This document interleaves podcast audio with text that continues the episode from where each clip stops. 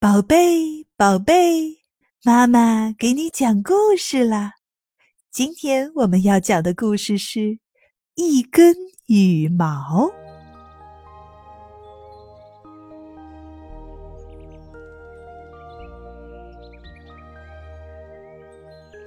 高高的悬崖上住着鹰的一家，鹰妈妈就要生蛋了。它拔下一些羽毛。准备为他的小宝宝们布置一张既温暖又舒适的床。一阵风吹过，一根羽毛趁机飞了起来。他想：“我可不愿待在这个窝里，我要去找一个更适合我的地方。”一朵白云飘过来，轻轻地托住小羽毛。“喂，小羽毛，我们一起去周游世界好吗？”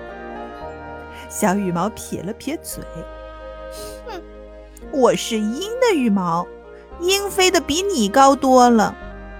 我要去找一个更适合我的地方。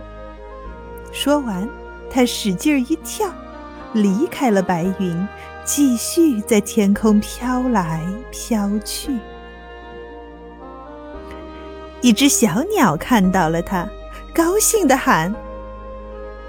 好大一根羽毛，扑到窝里一定很暖和。说着，小鸟就用嘴去衔那根羽毛。小羽毛借着风力一下躲开了，说：“喂，看清楚了，我可是鹰的羽毛，老鹰，你不怕吗？”他拿你们小鸟当点心呢。小鸟哈哈笑了。你不过是鹰的羽毛，离开了老鹰，你就只是一根羽毛，只配让我捡去铺床。小羽毛气得浑身发抖，说不出话来。忽然，一阵狂风夹着雨点刮过来，小鸟惊慌地扑扑翅膀飞走了。雨点落在小羽毛身上，风卷着小羽毛上下翻飞。小羽毛渐渐晕了过去。等小羽毛醒来，发现自己正躺在地上，身上沾满了泥水，脏得厉害。他使了使劲儿，想再飞起来，可是已经飞不起来了。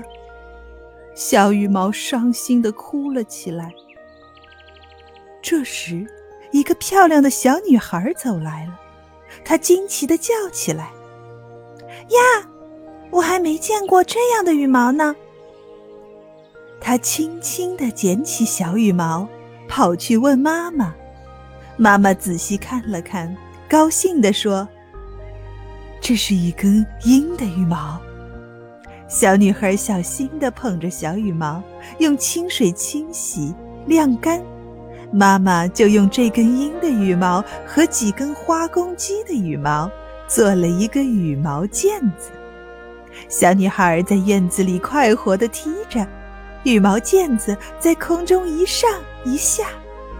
看着小女孩笑得那么开心，小羽毛也开心地笑了。